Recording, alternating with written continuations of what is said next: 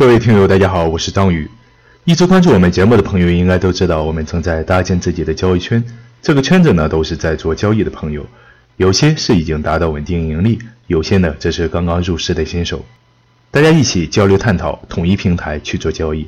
如果你感兴趣，欢迎你的加入。话不多说，下面进入我们的正题。乾卦有六爻，将人的一生用六个爻辞概括，从潜龙到飞龙，再到亢龙。将人生分为六个不同的阶段，而我们也常常说交易即人生，因为在交易的过程中，真的就像经历着不同阶段的人生，酸甜苦辣咸都囊括其中，非常精彩。看万事万物，其实都分为了不同的阶段，一棵树、一朵花，都遵循着一年四季、春夏秋冬的不断变化，每个季节都有着不一样的形态，交易也是如此。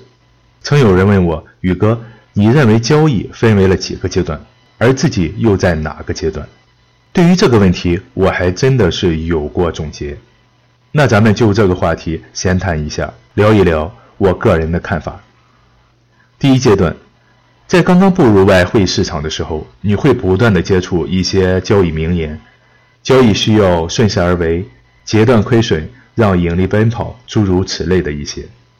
但其实这和你也没有什么关系，因为这些交易智力都是需要经历长时间的实践，切身体会出来的。第二阶段，随着你开始在市场中不断的交易，出现亏损之后，就会进行假想，是不是自己的交易方法有问题，然后就换指标、换策略，别人的方法用了又用，但是没有丝毫的起色。很多人在这个时候会陷入泥潭一般，非常的无助、迷茫。一大部分人在这个阶段会放弃。第三阶段，当你在第二阶段没有放弃、坚持下来的时候，其实就进入了第三阶段。在任何事业中，其实都有这个阶段，就是当你的努力没有化为收获时候的坚持。丢掉了上一个阶段毫无章法的乱世一气，开始学着建立适合自己的系统，不断的尝试总结。第四阶段。在自己不断尝试的这个过程中，你一定会困惑，但这个时候往往是你收获的时候。困惑就意味着遇到了问题，有问题解决之后就是提高。